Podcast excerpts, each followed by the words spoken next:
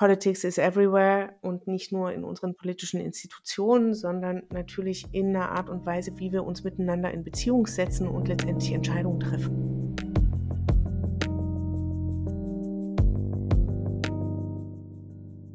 Herzlich willkommen zu Kollektive Führung Leben, dein Podcast rund um die Themen Transformation, New Work und Selbstorganisation. Die Welt ist im Wandel und das rasant. Und wir stehen als Menschheit und als Organisation vor Herausforderungen, die wir uns im 20. Jahrhundert nicht hätten denken können. Deswegen glauben wir, wir brauchen eine neue Führungskultur, eine, die komplexere Lösungen hervorbringen kann. Unsere Antwort darauf nennen wir bei Thielberts kollektive Führung. Das heißt dynamische und kompetenzbasierte Führung, die in einer kooperativen Kultur eingebettet ist. Dazu forschen wir seit über fünf Jahren und tragen unser Wissen in die Welt sowie durch diesen Podcast. Hier sprechen wir mit Menschen, die mit uns auf dem Weg sind. Und heute sprechen wir mit Caroline Paulik-Thiel. Herzlich willkommen, Caroline. Vielen Dank für die Einladung, Leo. Ich bin extrem neugierig. Äh, der Titel verrät es ja schon. Die lernende Bürokratie ist ja fast ein Widerspruch in sich. Aber bevor wir darauf kommen, wie du da gelandet bist, oder bevor wir darauf kommen, worum es geht, schauen wir mal, wie du da gelandet bist. So rum. Äh, ich bin ja immer neugierig, welcher Jeck oder welche Jeckin da vor mir sitzt. Und Caroline, wie kommst du dazu, dich mit so einem Thema wie die lernende Bürokratie zu beschäftigen? Also, ich kann vielleicht schon mal verraten, dass ich im Tal der Ahnungslosen geboren bin. Und vielleicht hat das mich auch ähm, gereizt, mich mit Themen zu beschäftigen, die ja, uns eigentlich alle betreffen, aber letztendlich unsichtbar sind. Was ist das Tal der Ahnungslosen? da bin ich auch äh, ahnungslos. Genau. Das Tal der Ahnungslosen ist Dresden, weil es in einem so. Tal liegt und im ähm, damaligen äh, Ostdeutschland kein äh, westdeutschen Rundfunk oder Fernsehempfang hatte. Ah. Und deswegen genau in diesem kleinen Tal da ähm, die Ahnungslosen unter sich geblieben sind. da könnte man noch weitere Studien und Forschungen dazu anstellen, aber ich hatte, wie man sich vielleicht vorstellen kann, eine sehr bewegte Jugend und ähm, die Zeit hat mich natürlich geprägt. Äh, letztendlich, was ich dir, ja, oder was ich hier mitgeben möchte, ist, dass diese vielleicht Erfahrung, dass solche großen Umbrüche friedlich passieren können, aber gleichzeitig auch eine Begrenzung, also dieses, was darf man, was darf man nicht, wo darf man hinschauen, was darf man wissen, was darf man sagen, dass das vielleicht auch eine Grundlage mit gewesen ist, um genau an Plätze hinzuschauen, an Orte zu gehen, an ähm, ja, Gedankengebäude heran äh, sich zu wagen, die eigentlich einem fremd oder undurchschaubar oder verschlossen erscheinen. Wie die Bürokratie. Wie zum Beispiel die Bürokratie, vor allem die deutsche Bürokratie. Und ähm, ich das äh, ja sehr erkundend eigentlich in den letzten jetzt über zehn Jahren getan habe, weil ich eine Neugier mitbringe und weil ich vorher eben auch genau mich mit Gestaltungsprozessen auseinandergesetzt habe. Ähm, und das, was ist, wo ich denke, wenn wir so, wenn das so ein wichtiger Teil unseres System ist, Systems ist und wie wir uns miteinander in Beziehung setzen, dann möchte ich doch gerne genauer verstehen, was sich dahinter verbirgt. Genau, da, da, kitzelt sich, finde ich, schon so ein bisschen das raus, was, was ich an dir schätzen gelernt habe. Wir haben uns in einem Workshop kennengelernt oder ich dich habe sprechen sehen und ich fand das einfach sehr inspirierend, wie du gesprochen hast. Und ich merke, da gibt es so, ein, so, eine Neugierde irgendwie bei dir und irgendwas, was, was du so unbedingt wissen willst. Also ich nenne das manchmal die Walking Question oder warum stehe ich eigentlich morgens auf? Ähm, wa, was ist das bei dir? Was, was interessiert dich da so oder was, was willst du eigentlich hier in dieser Welt?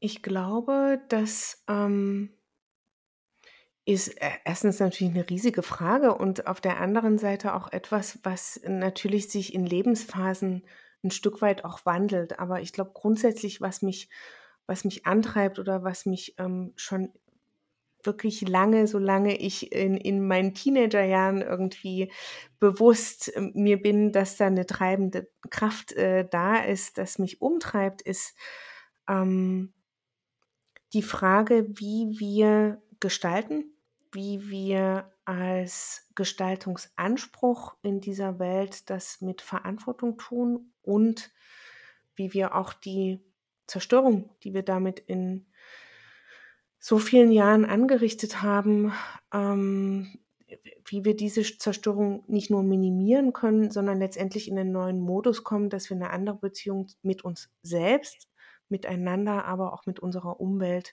gestaltend aufbauen in diesem Zeitraum, den wir haben, das noch sehr bewusst zu tun. Ja, und das, das ist quasi dann das, was dich bewegt in dieses Feld von Politik oder Bürokratie. Also dass diese Kraft von, hey, wir müssen da was verändern, wir können hier auch anders gestalten. Bürokratie ist nicht etwas, was gesetzt ist, sondern das haben wir irgendwann mal kreiert und wir können gestalten. Absolut. Und das ist Politics of Tomorrow? Genau, das ist Politics for Tomorrow, also for Politik tomorrow. für ein, für ein Morgen, für ein Miteinander. Vielleicht auch dazu gesagt, dass natürlich diese Wortkombination entstanden ist, bevor es alles Fridays for Future und die ganzen Four ähm, Movements letztendlich gab. Also das gibt es schon seit 2014. Und auf der anderen Seite das Morgen als natürlich eine Zukunft, aber auch als eine Zukunft, weil wir Menschen mit unseren Gehirnen eben auf diese Unmittelbarkeit und auf etwas, was uns nahe steht, so häufig fixiert sind, das auch als Veränderungspunkt zu nehmen und zu sagen, das ist in unmittelbarer Nähe. Und wenn ich darüber hinaus eben auch Langfristigkeit mitdenke und wenn ich darüber hinaus Konsequenzen, die tiefer wirken, mit ähm, berücksichtige, dann kann ich nicht nur heute, morgen und übermorgen, sondern eben auch für eine nächste Generation mich in bewussten äh, Gestaltungsmodus begeben. Und Politik als Prozessverständnis, also genau das, was ihr macht, wirklich so grundlegend. Politics is everywhere und nicht nur in unseren politischen Institutionen, sondern natürlich in einer Art und Weise, wie wir uns miteinander in Beziehung setzen und letztendlich Entscheidungen treffen. Du wünschst dir auch eine neue Führungskultur im 21. Jahrhundert? Dann komm zum Festival der Perspektiven 2023. Ein Raum, um kollektive Führung zu erleben, zu erforschen und mehr Selbstführung in dein Leben zu bringen. Wir freuen uns auf dich.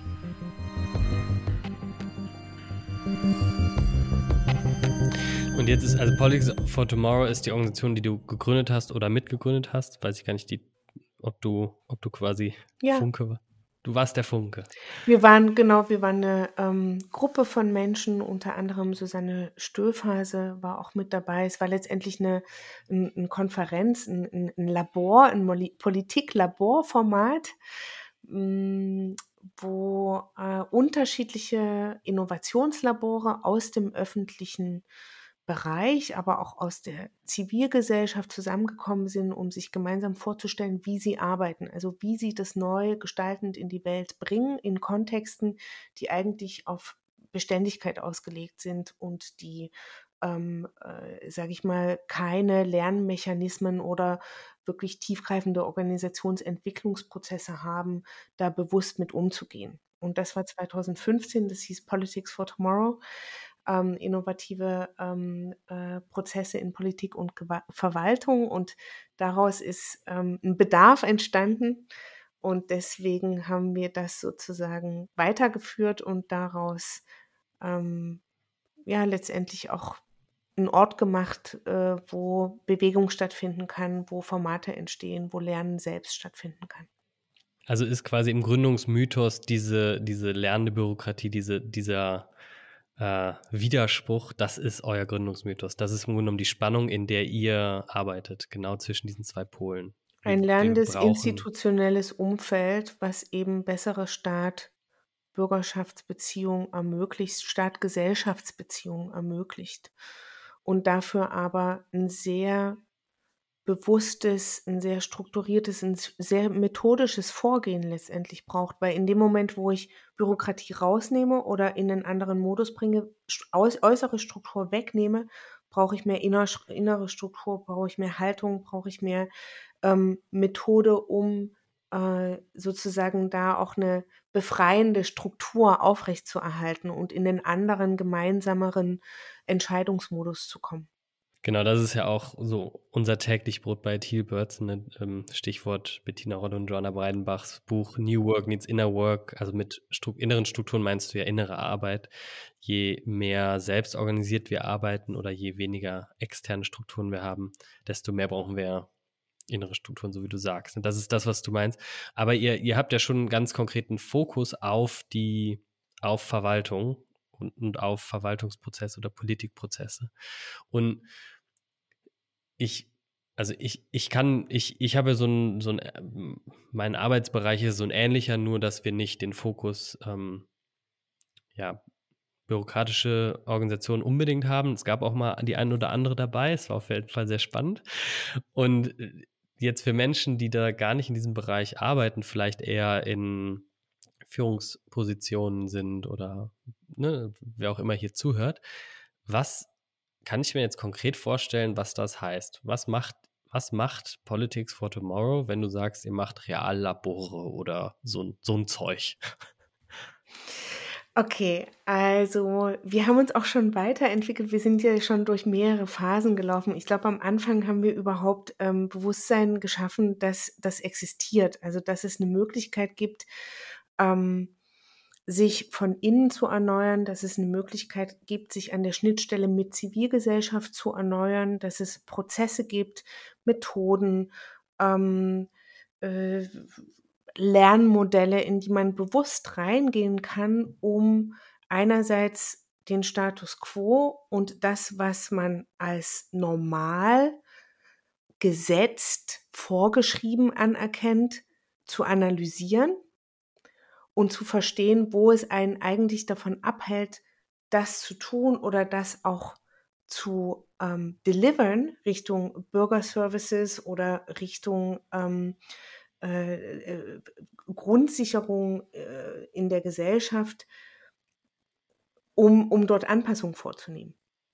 Ich glaube, die zweite Phase war dann zu sagen, okay, wir, ähm, es ist wichtig, jetzt Beispiele zu bauen. Es ist wichtig, hier ähm, Möglichkeiten zu schaffen, wo man mal so eine ähm, Abteilungsklausur anders gestaltet, wo man ähm, einen äh, Workshop im Kanzleramt zum Thema Gesetzgebung mit ähm, unterschiedlichen Stakeholdern aufsetzt, wo man äh, die Möglichkeit gibt zu verstehen, welche Sprintformate oder welche ähm, Multi-Stakeholder-Ansätze eigentlich innerhalb des institutionellen Rahmens von Belang und auch als neuer Standard ähm, total Sinn machen. Und ähm, jetzt sind wir eigentlich in der nächsten Stufe. Wir haben ja ein Handbuch auch dazu geschrieben. Das ist 2020 rausgekommen mit dem City Lab zusammen. Das heißt öffentliches Gestalten. Da haben wir versucht, aus diesen sehr intensiven fünf Jahren unsere eigene Praxis in Muster zu übersetzen, abgeglichen natürlich mit einer internationalen Praxis, die unsere eigene Arbeit sehr beeinflusst hat und da auch, sage ich mal, eher als DJ ne, unterschiedliche Aspekte zusammenzusuchen, zu sagen, das ist was, das hat für uns funktioniert im Verwaltungskontext, weil wir eben nicht einfach Methoden aus der Privatwirtschaft übertragen können in den Bereich, der gemeinwohlorientiert öffentlich ganz anders mit Restriktionen umgehen muss, als ich das in einem Startup tun kann. Dieses Handbuch ist jetzt in der dritten Auflage, seit wenigen Wochen auch online verfügbar und hat mittlerweile wirklich auch eine Community aufgebaut, die wir zum Beispiel mit dem City Lab auch ähm, über verschiedene Innovationslabore hinweg, also kommunale Innovationslabore, die letztendlich als Schnittstelle funktionieren zwischen öffentlicher Verwaltung und Zivilgesellschaft, dort ein Netzwerk entstehen lassen, um eben genau diese Praxis der, ähm, des anderen, des neueren Arbeiten, des ähm, kollaborativeren, ko-kreativeren Miteinanders untereinander austauschen zu können, ähm, neue Standards ähm, ähm, abgleichen zu können, auch Herausforderungen identifizieren zu können, die letztendlich strukturelle Anpassungen benötigen. Und dort, sage ich mal, in einem gemeinsamen Tun auch eine Community of Practice aufzubauen. Und das ist jetzt eine Ebene, wo wir aktuell sind, wo ich sagen würde, wir haben viele Menschen auch ausgebildet. Wir entwickeln mittlerweile mehr und mehr auch Lern Lernprogramme, unterstützen andere Menschen, ihre eigenen Lernprogramme zu entwickeln und bewegen uns eben, sage ich mal, aus diesem öffentlichen Innovationsdiskurs viel mehr und auch schon sehr lange in den Transformationsdiskurs, wo es nicht mehr nur darum geht, Systeme zu optimieren, sondern Systeme zu wandeln. Und das sind natürlich nochmal ganz andere, ja, komplexe und vielschichtige und auch sehr verantwortungsvolle Prozesse, die ähm, ein nächstes Level an Detail, ein nächstes Level an Achtsamkeit, aber auch einen Blick in die Zukunft brauchen, der wissenschaftliche Grundlagen viel stärker mit einbezieht und dort eben auch Gestaltungsgrenzen aufzeigt. Und das ist, finde ich, jetzt für uns total spannend. Also wir sind in einem ganz spannenden Moment, wo es eigentlich auch darum geht, zu fragen, wenn wir lernende Institutionen brauchen, wie kommen wir dahin, dass diese Institutionen eigentlich Lernsprünge letztendlich vollziehen können, um an einen Punkt in der Betrachtung zu kommen, der in der Wissenschaft schon seit vielen Jahren sehr deutlich sich abzeichnet, aber institutionell extrem schwer zu verstoffwechseln, verständlich zu machen und letztendlich auch in diesen sehr zerhackten Strukturen oder eben nebeneinander Strukturen irgendwie im Arbeitsalltag abbildbar ist. Genau, das würde ich gerne äh, in, in einem zweiten Schritt noch ein bisschen auspacken. Also das, was du ansprichst, ist die Realität von Klimawandel, die Realität davon, dass wir einen Systemwandel brauchen, einen tiefgreifenden Systemwandel und dass sich natürlich Organisationen entsprechend transformieren müssen, um halt diesen Systemwandel zu ermöglichen. Ne? Und das Nicht-Transformieren sprichst du darin wahrscheinlich an. Ich würde gerne nochmal diesen einen Schritt zurückgehen, bevor wir über den Transformationsdiskurs sprechen, wie du es genannt hast. Einfach nur so dieses, also ich habe letztens in dem Podcast Jung und Naiv ähm, so ein, da höre ich manchmal so vier Stunden lang Podcasts, sehr, sehr spannende Gespräche. Da war ähm, eine Ökonomin zu Gast, da ging es um die Gaspreisbremse, zu dieser Zeit war das. Und da wurde, da hat sie den Prozess beschrieben, wie die Gaspreisbremse, wie die Expertinnenkommission zusammengesetzt wurde und wie dann im Endeffekt dieses Papier erarbeitet wurde, nachdem die Bundesregierung sich dann äh, orientiert hat. Und ich bin aus allen Wolken gefallen, als ich den quasi das Prozessdesign gehört habe. Äh, gruselig. Also wo halt irgendwie ein riesen Konferenztisch ist, äh, Vertreter aus verschiedenen ähm, ja, Interessensgruppen und dann irgendjemand hat entschieden, wer diese VertreterInnen sind, die da sitzen und en entsprechend sind dann halt plötzlich faule Kompromissergebnisse und das beeinflusst plötzlich, ich weiß nicht mehr, 1,5 Prozent oder 3 Prozent unseres BIPs in der Ausgabe von diesem Jahr. Also gigantisch. Und dann dachte ich so, oh mein Gott, wenn wir da jetzt Prozessdesign gemacht hätten und da mal so einen richtig coolen Workshop gebaut hätten, wo wir, keine Ahnung, Zukunftswerkstatt oder hierarchiefreier arbeiten, einfach nur für so einen Moment oder so einen Bürgerrat oder irgendwie, also solche Formate plötzlich anwenden, dann wäre da ein ganz anderes Ergebnis rausgekommen. Und ich vermute, das ist sowas, was ihr dann macht, ne? In, in so einem Moment, wo eigentlich die Struktur so ein Gegeneinander und so ein schlechte Kompromisse-Ding kreiert, hättet ihr dann einen Workshop kreiert, zum Beispiel im Bundeskanzleramt, dass dann plötzlich was anderes bei rauskommt. Das ist so meine Fantasie von was ihr macht oder gemacht habt. Ich kann dir auch gerne ein, ein Beispiel geben. Also wir durften die letzten zwei Jahre in Berlin die Entwicklung einer neuen Digital- bzw. Smart City-Strategie mitgestalten. Und das war ein sehr heikles Thema, weil eben diese Strategieentwicklung davor so ähm, unzufriedenstellend gewesen ist. Das heißt, als wir da ähm, wussten, dass wir da mitarbeiten können, zusammen mit dem City Lab, zusammen mit der Senatskanzlei, war ganz klar, ähm, die Grundlage ist erstmal äh, sicherzustellen, dass ähm, so wenig wie möglich schief geht, bevor man sich da ganz ambitioniert irgendwie äh, nach, äh, aus dem Fenster lehnt. Und für uns hat das bedeutet eben vor allem auch intern äh, in Berlin, was ja eine Zwei-Ebenen-Verwaltung hat, ähm, wo wir wissen, es gab jetzt Neuwahlen, wo wir wissen, es wird sich einiges ändern in den nächsten Monaten in der Stadt dort zumindest Grundlagen zu schaffen, weil damals war schon klar, auch dieser Strategieprozess geht über Legislaturperioden. Und dieser Strategieprozess muss letztendlich in der Entwicklung schon die Umsetzung mitdenken. Und das ist, sage ich mal, so grundlegende Aspekte, die wir ähm, mit konzipiert und mit begleitet haben. Erstens zu sagen, okay, wie können wir in der Entwicklung schon die Umsetzung mitdenken? Wie können wir selber schon in der Art und Weise, wie wir unser Team aufbauen, mit einem ressort- und ebenenübergreifenden Team, mit unterschiedlichen Senatsverwaltungen, mit dem City Lab als Schnittstelle, mit viel Beteiligung in der Zivilgesellschaft, ähm, bei den Berlinerinnen, in der Wirtschaft, in der Wissenschaft, wie können wir da was aufbauen, wo eigentlich ein gemeinsamer Lernprozess dahinter steht? Und äh, das zu entwickeln, über den Proze Prozess hinweg Formate zu schaffen, wo wir stellenweise natürlich ähm, facilitated, moderiert haben, andererseits aber auch Menschen ausgebildet haben, zum Beispiel in der Zivilgesellschaft ihre eigenen Workshops zu halten, um Ergebnisse durch die Workshops für die Strategie wieder zu entwickeln, ähm, die vergleichbar sind, also auch in einem ganz bestimmten Modus, so dass eben dort eine ähm, etwas rauskommt, was letztendlich auch Teil der Strategie und Teil der äh, grundlegenden Texte des strategischen Rahmens auch ähm, geworden ist. Das waren so Ansätze, wo eben auf der einen Seite Format, Moderation, aber auch der Umgang mit Daten und mit Informationen ganz eng zusammengespielt haben.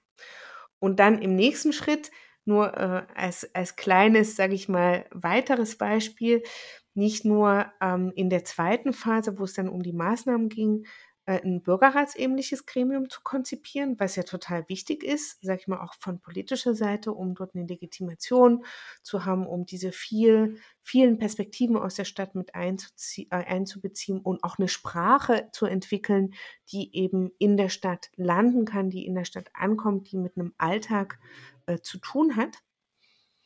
Das ähm, in den Mittelpunkt zu stellen und gleichzeitig aber auf Verwaltungsseite ein Verwaltungsgremium zu etablieren, was diesen Prozess mit parallel begleitet und an einem bestimmten Punkt auch trifft. Also wir hatten zwei Treffen, wo dieses Bürgerinnengremium auf das Verwaltungsgremium getroffen ist und die sich ganz konkret ausgetauscht haben, was die Erfolgsfaktoren für die Smart City, für die digitale Stadt ähm, sein sollen. Und diese Erfolgsfaktoren sind letztendlich auch in die Strategie mit eingeflossen. Dann gab es noch viel Expertisebegleitung ähm, drumherum und natürlich auch politische Prozesse. Aber das ähm, schon als Ansatz zu verstehen, dass wir diese Vielfalt nicht nur in der Beteiligung der Gesellschaft benötigen, sondern auch in der Beteiligung unserer Institutionen weil dort auch sehr viele unterschiedliche Abteilungen eigentlich an ähnlichen Themen arbeiten, aber viel besser vernetzt sein könnten, viel besser sich ausrichten könnten, wenn es andere Formate der ähm, Koordination, des Miteinanders, der ähm, missionsorientierten Arbeit gäbe. Ja, ich mag das so ein bisschen auspacken. Das ist richtig spannend. Also, weil wir schauen ja, also mit diesem Blick von kollektiver Führung auf sowas oder das kann man ja nennen, wie man will, ist ja auch wurscht eigentlich. Aber das, was ich daran spannend finde, ist, dass ihr ja im Grunde genommen, also zum einen dieses Bild von bewusst nicht gegendert, dem Politiker, der alles weiß, dem Experten, die, die dann für uns das, das, der eine an der Spitze, der das Ergebnis dann aus dem Hut zaubert, das, das ist ja da, das, dieses Bild wandelt sich in ein, äh, wir brauchen möglichst viele verschiedene Perspektiven, die wir in einem Prozess, den wir so bauen, dass wir diese Perspektiven integrieren können, äh, auf bestimmte Schienen setzen, sodass am Ende eine, ein, ein Ergebnis rauskommt, wo einfach viel mehr Intelligenz reingematscht werden konnte.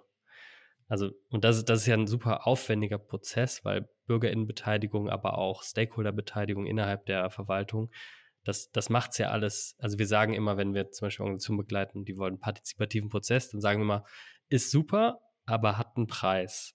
Und wir müssen ganz genau kommunizieren, wie weit können wir partizipieren und wie weit nicht.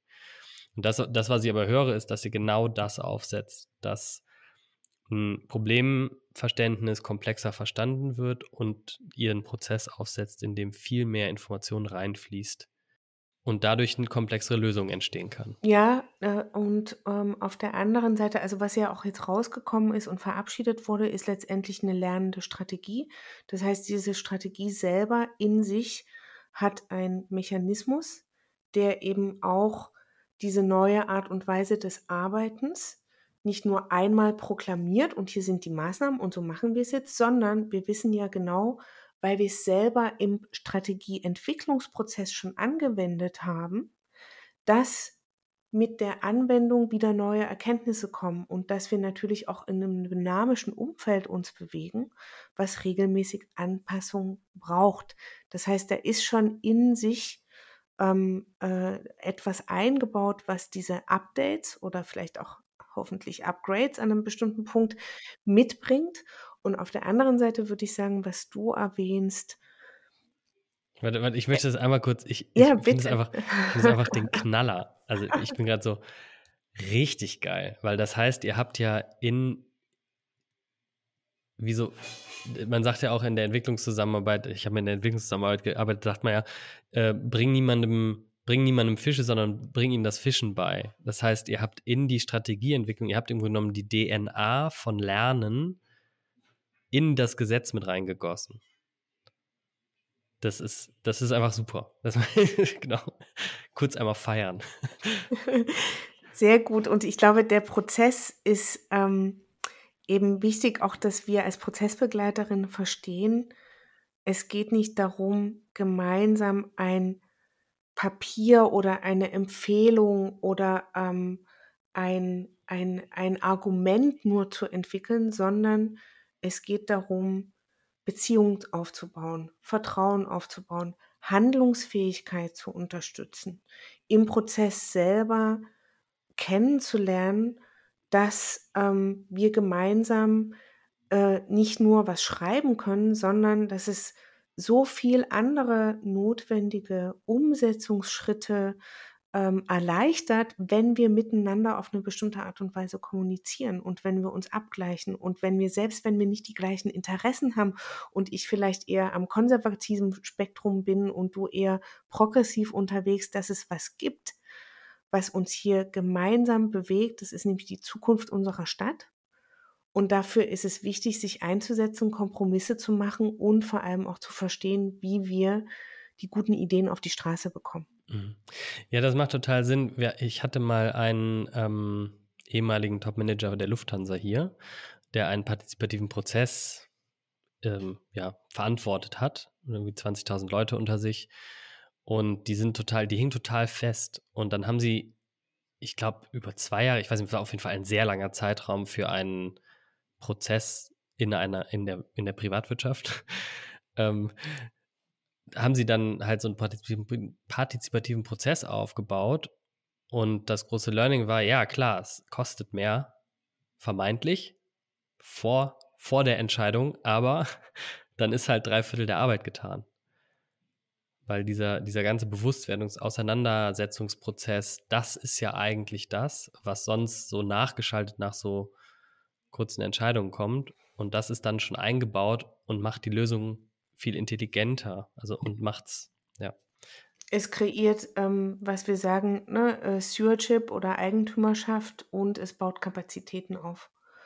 Und ich glaube, dass ähm, da wirklich was, was drin sich verbirgt, wo wir auch noch besser werden können, weil wir viel schneller eigentlich Routinen mit wie soll ich sagen, gestalten könnten, die dann gar nicht nach so einem Ver Prozess vorbei sein müssen, sondern die eigentlich schon überleiten in das, was man äh, kognitiv oder ne, in, in so einen ähm, gemeinsamen Entscheidungsprozess sich als nächsten Schritt auferlegt hat oder äh, gemeinsam darauf hinwirken möchte und eigentlich jetzt schon einen Modus hat, wie man das tun kann. Nur oft sagen wir, okay, jetzt ist der Prozess vorbei, jetzt sind irgendwie die Mittel zu Ende, jetzt gehen wir wieder zurück, wie wir es irgendwie vorher gemacht haben. Anstatt zu sagen, okay, wir haben ja eigentlich einen Modus, der uns schon genau zeigt, wie wir weiter in Richtung wirken können, die ähm, uns eh sinnvoll scheint, die notwendig ist, die andere Ergebnisse bringt. Und das zu verstetigen, ist, glaube ich, nochmal eine große, wichtige Brücke an der wir viel stärker ähm, mitdenken sollten, auch als Menschen, die eben in so ein System letztendlich eingeladen sind, dort einen bestimmten Wirkungsraum aufmachen können und dann wieder rausgehen müssen, weil eben aktuell ne, die Verträge oder wie wir ähm, uns Kollaborationen schnüren, so gestaltet sind. Das bedeutet aber viel stänger, viel wichtiger, ähm, äh, das Onboarding und das Offboarding eigentlich äh, zu betrachten und dort ähm, strategisch grundlegende Entscheidungen zu treffen, wie man das ähm, ja nachhaltiger und wirkungsvoller gestaltet. Das ist jetzt die super Brücke zu dem, wo du vorhin meintest, lass uns mal über das, den Transformation, das Transformationsgespräch, was du gesagt hast, das irgendwas mit Transformation auf jeden Fall. Äh, sprechen. Und zwar, das rührt ja jetzt daran, nicht nur ab und zu mal so einen Prozess, partizipativen Prozess aufgesetzt zu haben, der dann einmal so eine intelligentere Lösung gemacht hat, sondern im Grunde genommen die Organisations, ja, nicht nur Struktur, sondern die gesamt, die, wie die Organisation funktioniert, also in der Fachsprache vielleicht die Organisationsgovernance, also wie sie, welche Haltung gelebt werden, wie sie zu Entscheidungen kommt, wie sie zu Ergebnissen kommt, das zu transformieren. Und das ist ja, das ist ja in bürokratischen Strukturen extrem schwierig, weil das, die, deren Struktur ist ja gesetzlich festgelegt. Und da würde mich jetzt mal interessieren, wenn du sagst, ähm, jetzt sprechen wir über ein Transformationsgespräch. Ich weiß nicht, was das Wort war. Du hast irgend so ein intelligentes Wort gesagt. Fällt dir das noch ein? was war das? Okay, ja, ist auch nicht wichtig. Aber ich glaube, du weißt, was ich meine. Ja, ich, äh, also ich, ich, ich hatte ja gesagt, wie Transformationsdiskurs vielleicht. Ach, genau, das gesagt. war's. Ähm, aber letztendlich, lass uns doch noch mal kurz tausend Tage zurückdenken. Drei, das sind fast drei Jahre. Und irgendwie zu verstehen, dass unter genau den gleichen Gesetzen wir in institutionelle Praktiken gegangen sind, die was ganz anderes gewesen sind als stellenweise das, was wir davor hatten.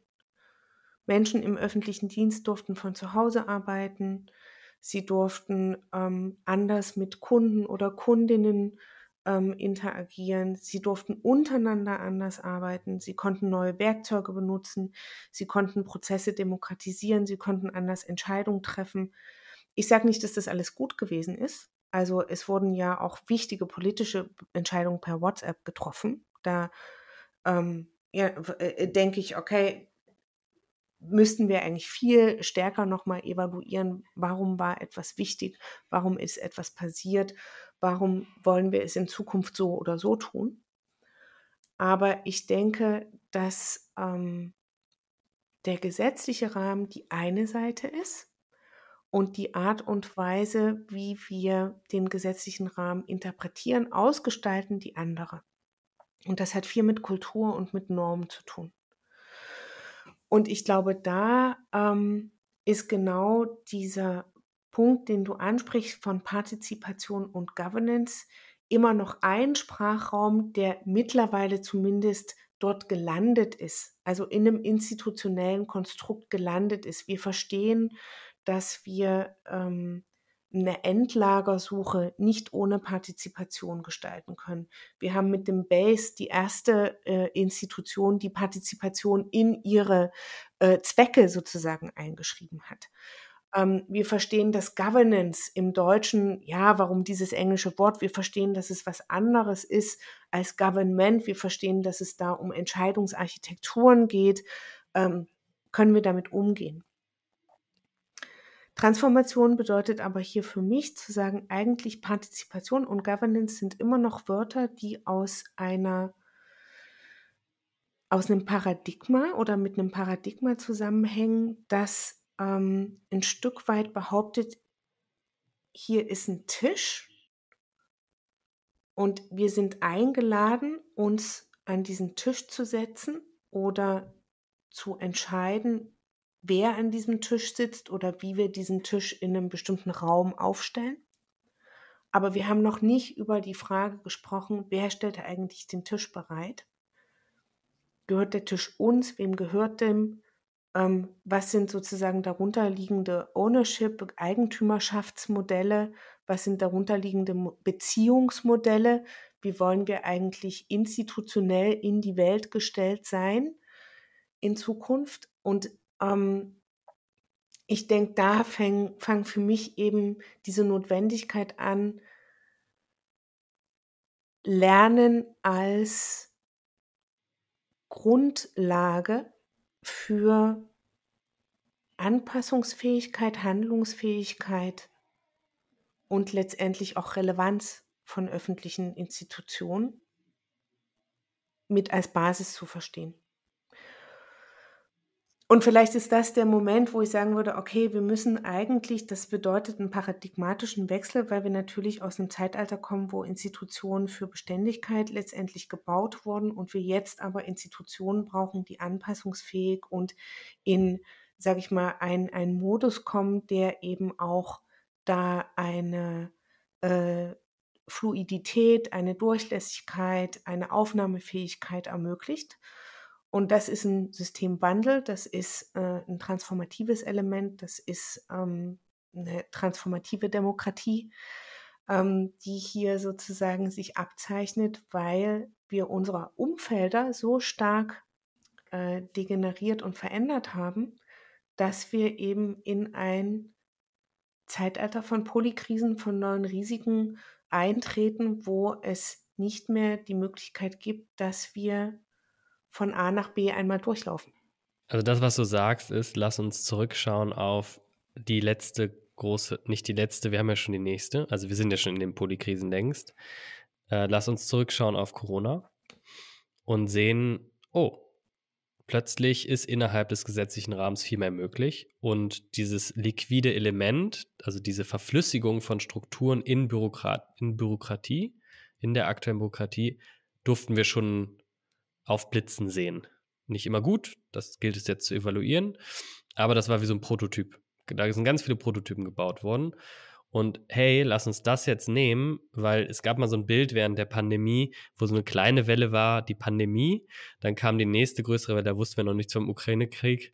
Die nächste Welle war dann die, ähm, die Rezession und dann kam halt ähm, Geflüchteten Krise und dann kam halt Klimawandel als so eine Monsterwelle.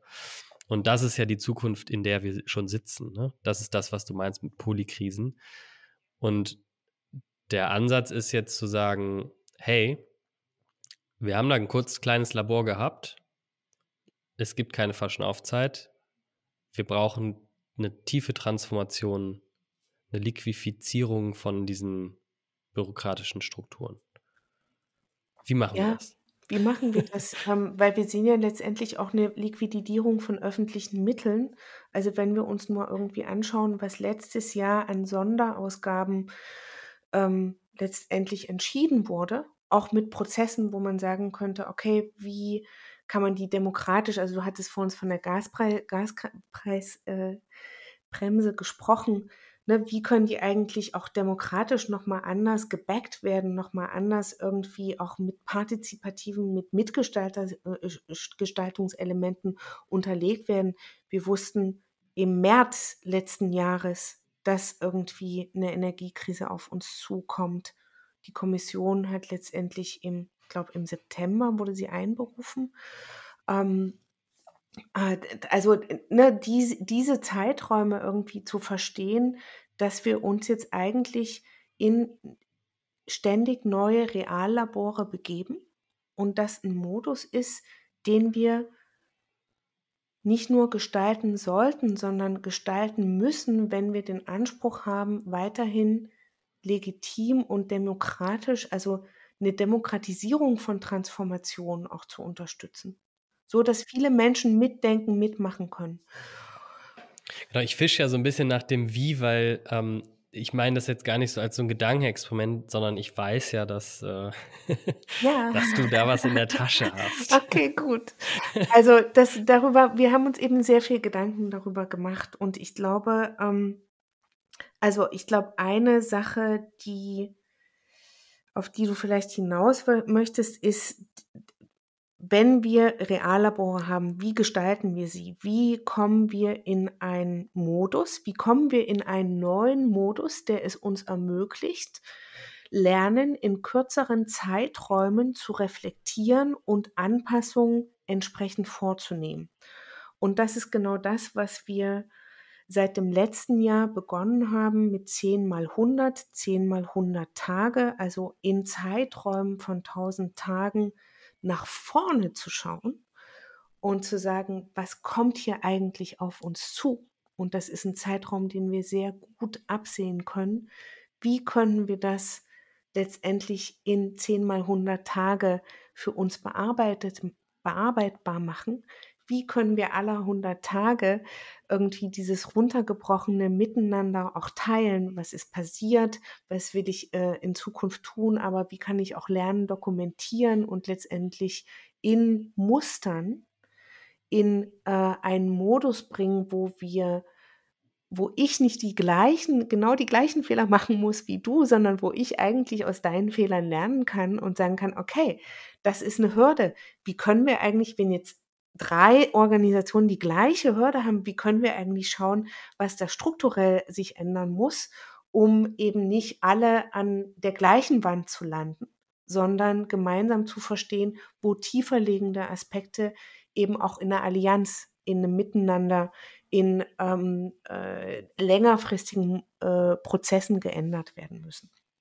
Das ist 10 mal 100 so eine Art Prozessvorschlag, wie wir iteratives Lernen gestalten können. Also wie wir aus den 100 Tagen etwas ausprobieren und dann wieder zusammenkommen, zurückblicken, reflektieren, daraus lernen und dann wieder für die nächsten 100 Tage sich was vornehmen.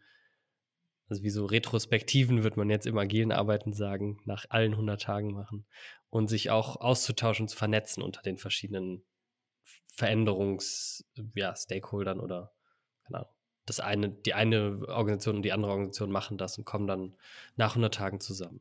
Mhm. Und ich glaube, es ist auch äh, nach all der Arbeit, die ich und, und die wir und die ich auch, sage ich mal, mit Kollegen und Kolleginnen ähm, in den letzten Jahren hands-on begleiten durfte, eine Antwort auf, also ein Dilemma, vor dem wir eigentlich stehen weil wir jetzt in einer Zeit noch sind, in der wir so viele Möglichkeitsräume haben und letztendlich uns das Präventionsparadox davon abhält, wirklich grundlegend das umzubauen, das grundlegend drastisch zu verändern, was wir jetzt noch tun können. Und es ist eine Antwort darauf, um zu sagen, wir können hier in eine agile Transformation gehen, wir können in ein lernzentriertes Management gehen, wir können, äh, ich habe auch gesagt, wir können eigentlich uns einen Rhythmus geben, um mit Systemen zu tanzen. Und über diesen Rhythmus eben keine Hierarchie aufzubauen, sondern letztendlich über verschiedene Communities of Practice in ein gemeinsames Miteinander kommen, wie Lernen sich auch in organisationale, ich sage jetzt mal Metabolismen einbetten kann. Regelmäßig kann ich was Neues aufnehmen, ich kann es verdauen, ich kann es in neue Routinen überführen. Ich kann wieder rausgehen, was aufnehmen, einatmen, kurz halten, ausatmen, kurz halten. Also einen Modus irgendwie geben, der uns eben natürlicherweise institutionell bisher nicht eingebaut ist und darüber letztendlich ähm, ohne dass eine Person oder eine Institution oder ein neues Gremium uns sagen muss, wie es funktioniert, eher in ein ja, in gemeinsames Schwingen kommen und über dieses Schwingen aber trotzdem sehr datenbasiert oder in diesem Austausch über Informationen mehr zu wissen, ein Sensorium aufzubauen, schneller Anpassungsprozesse zu ermöglichen und möglicherweise noch die Kurve zu bekommen. Ähm, ich glaube, ich verstehe so, was, was damit gemeint ist. Also es ist so ein Prozessvorschlag. Was ich faszinierend finde, ist, wie du, also ich höre dir so zu und ich höre dich Lernen und Liquifizierung in so eine bürokratische Sprache übersetzen, während du sprichst. Also so, äh, wie können wir denn in der Orientierung, wie können wir, also wir, wir, zum Beispiel sagen wir manchmal, wenn wir Ver Veränderungsprozesse begleiten in Organisationen, dann geben wir denen so ein, nennen das das iterative Organisations Organizational Change Model. Das haben wir einfach so genannt, weil es sich irgendwie fancy anhört, wenn man es Englisch nennt. Ähm, und das ist nichts anderes, als zu sagen, wir wissen nicht, was das Ende ist, wir nehmen uns mal was vor, aber wir bauen uns den Prozess drumherum und das ist dann unsere Leitplanke, unsere Sicherheit und auch so ein bisschen so eine Illusion von Sicherheit, ne? Und ähm, das, das, was ich höre, ist halt, dass du irgendwie mit deiner Sprache und mit, mit den Modellen, die ihr baut, und du nennst es, du nennst es ähm, Rituale oder Muster, dass die Beschreibung davon auch Menschen in Bürokratie ein Loslassen erlauben, in eine neue Struktur loszulassen. Und diese neue Struktur beinhaltet aber Lernen. Also das ist so ein bisschen das, was ich von dir höre. Und das, was mich noch daran interessiert, ist, was ist das Präventionsparadox?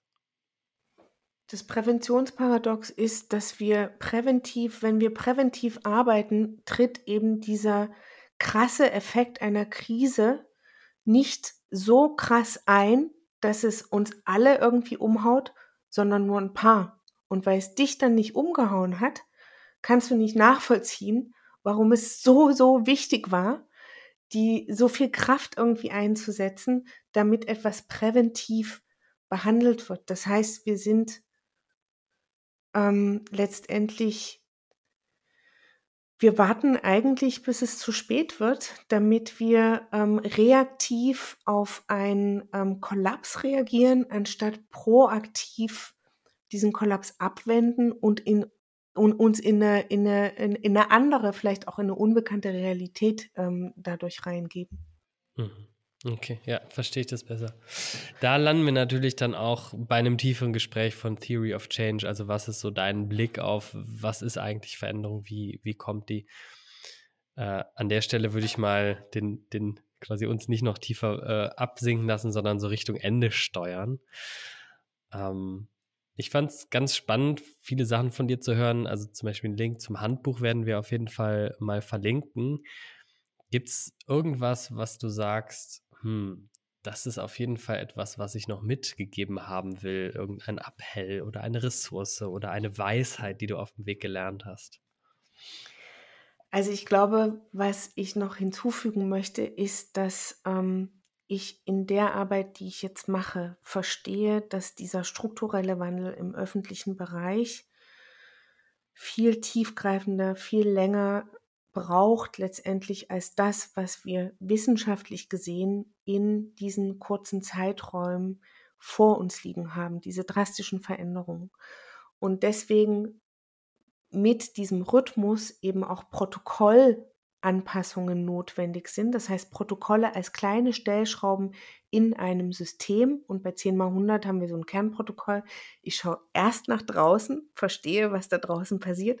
Dann schaue ich nach drinnen, gleiche das ab, was mache ich eigentlich tagtäglich, um dann nach vorne zu überlegen, was sind diese drastischen Anpassungen, die jetzt notwendig sind, um dieses Spektrum und die strategischen Lücken, die sich gegebenenfalls dazwischen aufmachen, wirklich mit neuer Handlungsfähigkeit zu füllen. Und da sehe ich einfach, da habe ich Hoffnung, da habe ich, ähm, äh, sehe ich viele Möglichkeiten, dass wir uns institutionell nicht über, wir müssen jetzt die ganze Hierarchie verändern oder wir müssen irgendwie die ganze Struktur neu bauen, sondern eher in diese Mikrostrukturen reingehen und in, in Protokollinnovation eben Systemveränderungsprozesse anschieben können die uns letztendlich in einen neuen Modus bringen und die uns in lernende Institutionen, in lernende Verfassungen, in eine lernende Demokratie, auch in lernende, sage ich mal, ähm, politische Parteien letztendlich überführen, so dass wir ja letztendlich ähm, eine Möglichkeit haben, diesen wichtigen Sprung, der jetzt vor uns steht, dieses Giant Leap, dieses Major Upgrade, so wie es der Club of Rome eigentlich beschreibt, mit einem Modus zu versehen, nämlich einmal Strategie, wir brauchen ein Major Update und Umsetzung, wir brauchen einen Modus, um wirklich dahin zu kommen. Es muss nicht für ewig sein, aber für eine kurze Zeit in ein anderes gemeinsames Schwingen. Und ich kann nur eine Einladung aussprechen. Am 15. Juni findet in Berlin wieder das Creative Bureaucracy Festival mit statt. Da sind wir MitgründerInnen, bestreiten jedes Jahr die Academy und werden eben genau uns diesen Themen dieses Jahr auch in der Academy widmen, indem wir nach außen schauen, nach innen schauen, nach vorn und die Frage stellen, wie können wir es auch integrieren in ein institutionelles Umfeld. Und wer darf sich da eingeladen fühlen? Da dürfen sich natürlich vor allem Menschen aus dem öffentlichen Dienst eingeladen fühlen, Menschen aus der öffentlichen Verwaltung, aber natürlich auch Menschen wie du, die irgendwie daran interessiert sind, genau diese öffentlichen Prozesse verantwortungsvoll und ähm, ja, mit viel Dedication zu begleiten. Hm. Caroline, vielen, vielen Dank für dein Wirken. Ähm, also ich, ich merke dein unermüdliches Tun da drin und dein, dein das, wo wir am Anfang gesprochen haben, ne, dein Wissen wollen und verändern wollen. Und ja, wünsche dir einfach viel Kraft weiterhin auf dem Weg. Danke, dass du heute da warst. Ganz, ganz herzlichen Dank für die Einladung und herzlichen Dank auch an Tierbirds und was ihr sozusagen auf dieser Seite Richtung neue Führung ermöglicht. Ich glaube, das ist total wichtig, weil letztendlich befruchtet sich das gegenseitig. Und ähm, ich freue mich einfach auf den nächsten Austausch. Das war Kollektive Führung neben deinem Podcast rund um die Themen Transformation, New Work und Selbstorganisation. Wir lieben diese Arbeit und denken, sie ist wichtig für die Welt. Wenn du das auch findest, dann like diesen Podcast, empfehle ihn weiter, schau gerne auf unserer Website verschiedenste Formate an, um neue Führung zu lernen, zu erleben und in die Organisation von heute zu tragen. Alle weiteren Dinge von Caroline findest du in den Shownotes. Bis zum nächsten Mal.